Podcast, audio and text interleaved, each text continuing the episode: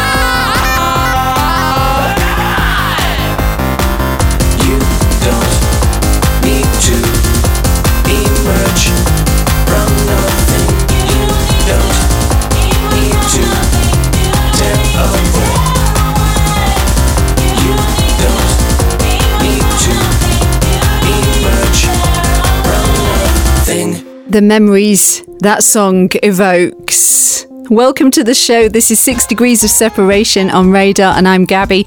That was Fischerspooner with Emerge. I suppose I better explain why it evokes so many memories. Well, that's because I used to be a backing dancer for that band for a whole summer in Ibiza. It was an incredible experience. Hearing that song, which I haven't heard for absolutely ages, it just takes me back to being on stage with the band wearing a crazy outfit, doing all this mad choreography Good times indeed.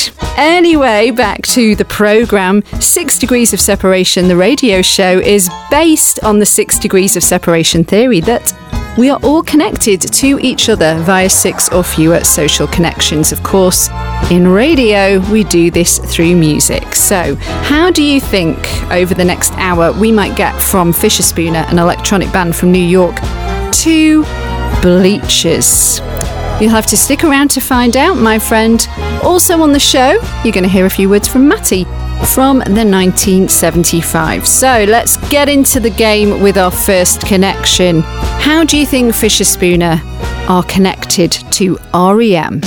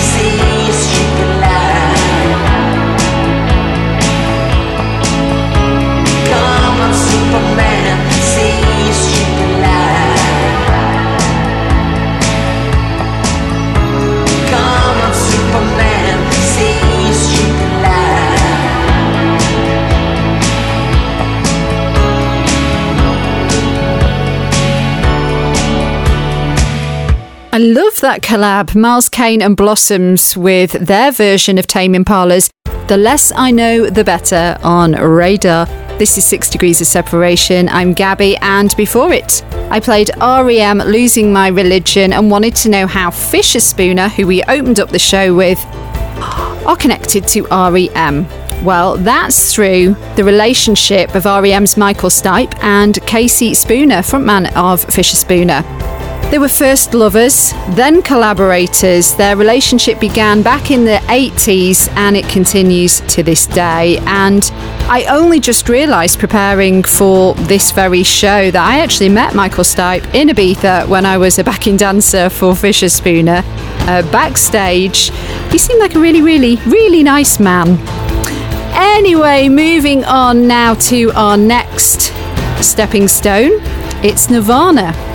How do you think they know REM?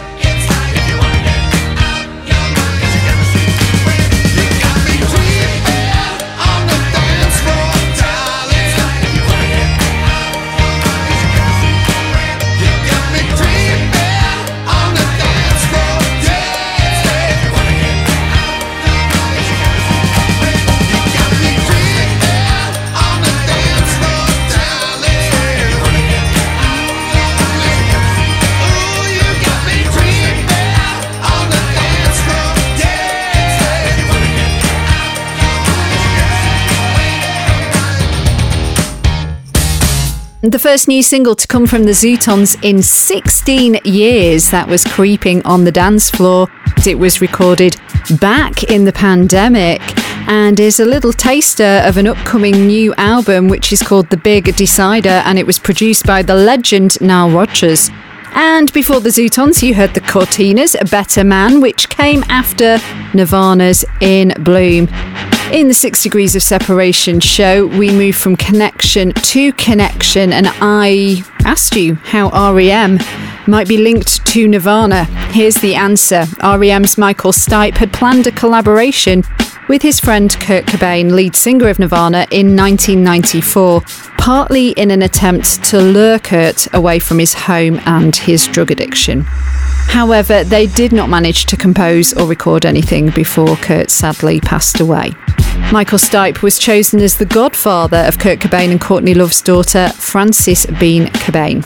REM recorded the song Let Me In from their album Monster in tribute to Kurt Cobain. Next on the Six Degrees of Separation playlist, I'm serving up some Muse. How might they be linked to Nirvana, do you think?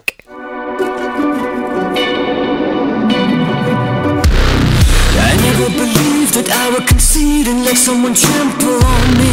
You strung me along, I thought I was strong, but you were just gaslighting me. I've opened my eyes and counted the lies, and now it is clearer to me. You are just a user and an abuser, living vicariously. I never believed that I would concede and get myself blown asunder. You strung me along, I thought I was strong, but now you have pushed me under. I've opened my eyes and counted the lies, and now it is clearer to me. You are just a user and an abuser, and I refuse to take it.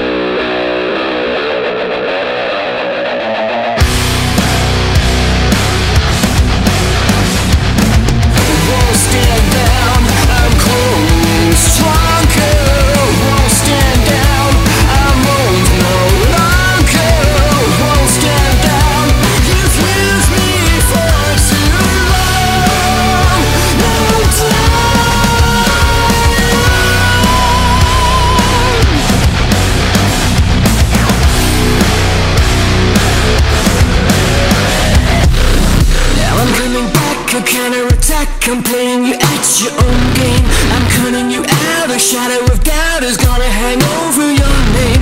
I've opened my eyes, I see your disguise. I will never see you the same. I know how to win before you begin. I'll shoot you before you take aim. Now I'm coming back, a counterattack, a psychological war. I'm cutting you in, I'm under your skin. Now I'm gonna settle the score. I've opened my eyes, I see your disguise. I will never see you the same. I know how to win before you begin. I'll shoot you before you take aim.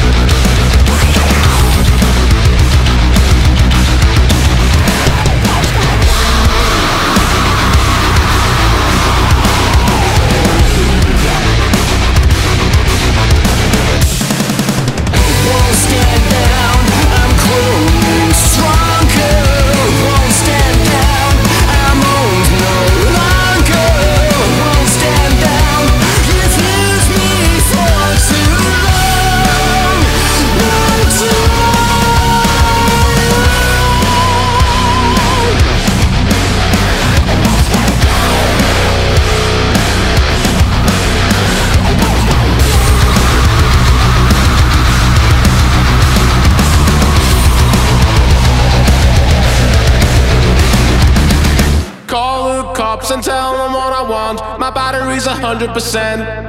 It all made sense. A bomb for a body, a hammer for a head. My battery's a hundred percent. It all made sense. All your stories are about your death. The lemmings on the way to the cliff. The brain dead boys. Calling you a hooligan, a buttery forget. The boxer with the box of all shit. The big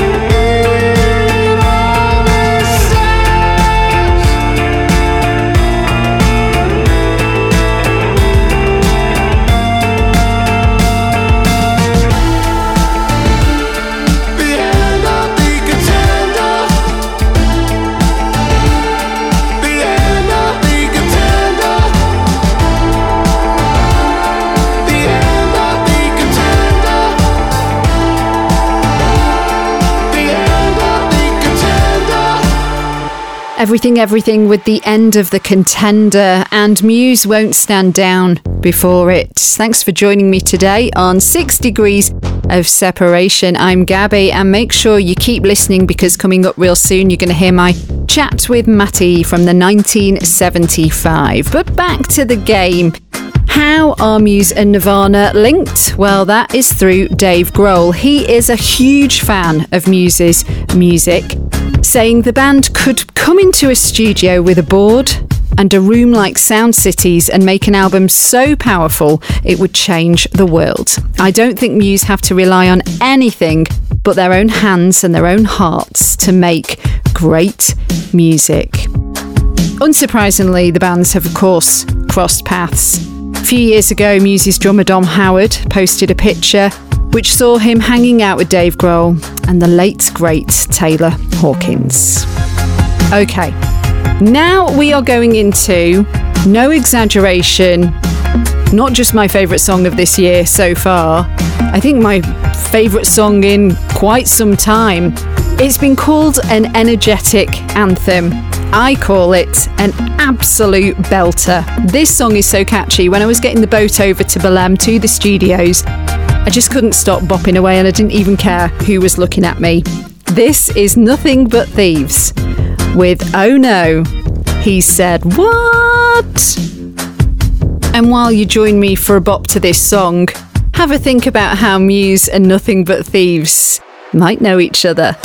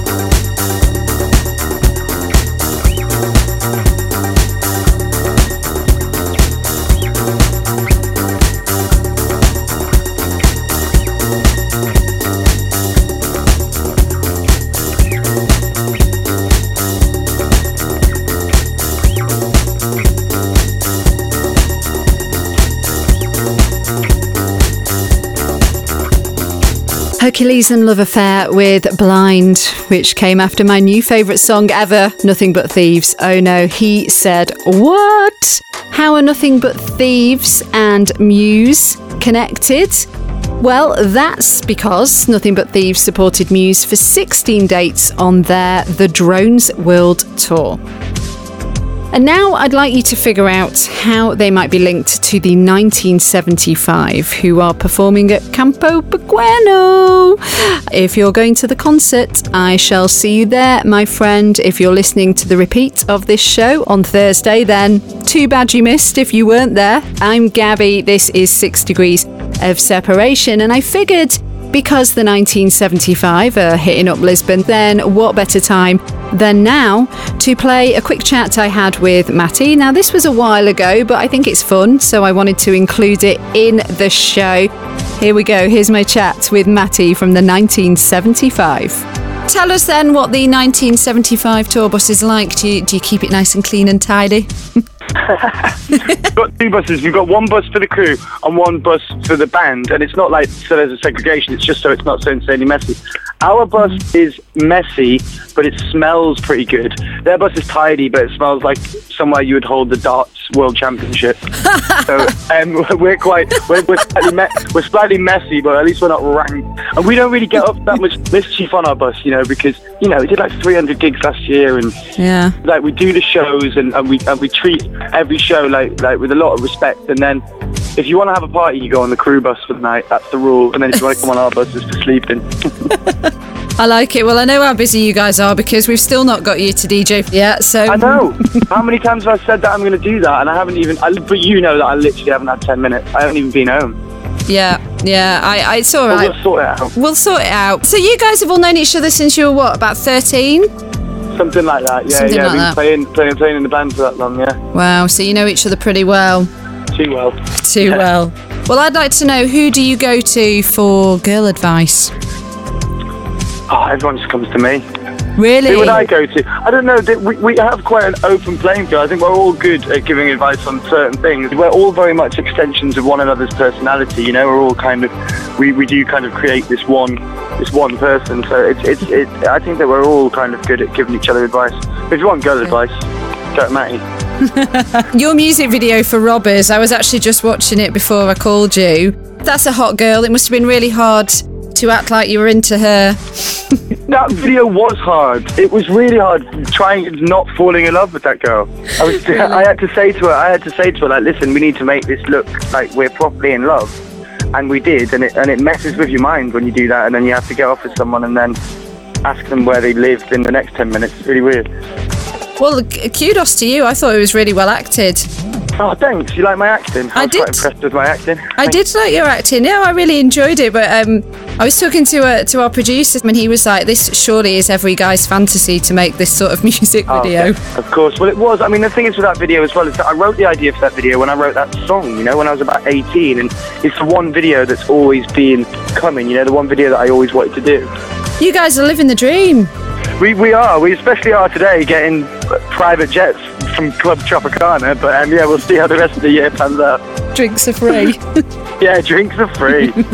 nice. Well, They're listen- not free. Everything costs loads more now in a band. I'm on the wagon at the moment, so I'm just been trying to kind of take it really easy. It's a very, very tempting environment. we'll, we'll we'll throw you off the wagon. yeah, I bet you will.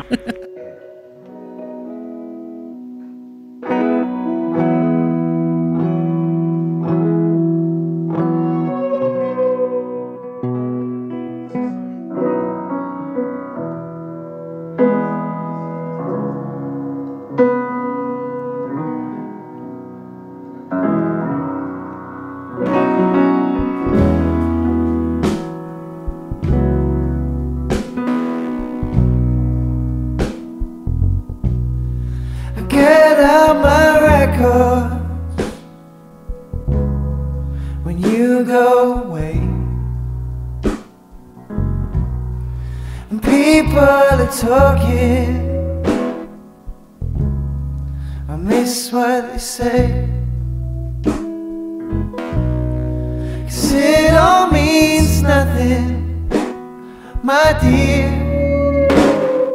If I can't be holding you near, tell me you love me. That's all I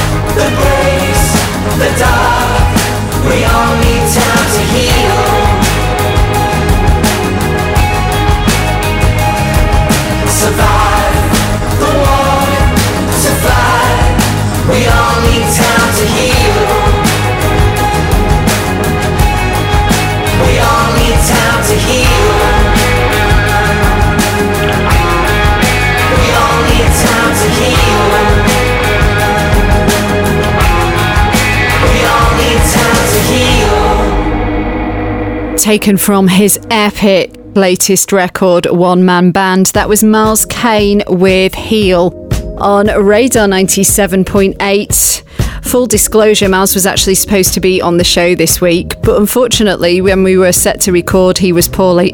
Hangover. Sorry, what? We don't know that for sure. Anyway, he couldn't make it, so hopefully, he will be on the show next week.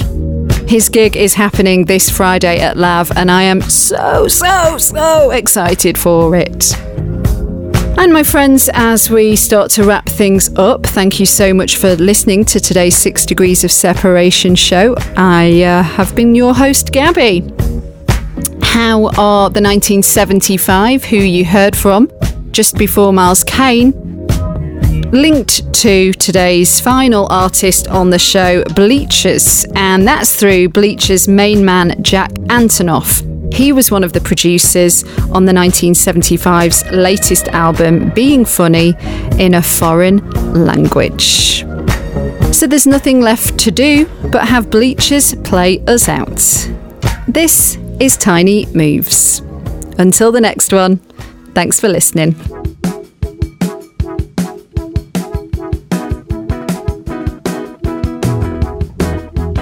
Tiniest moves you make,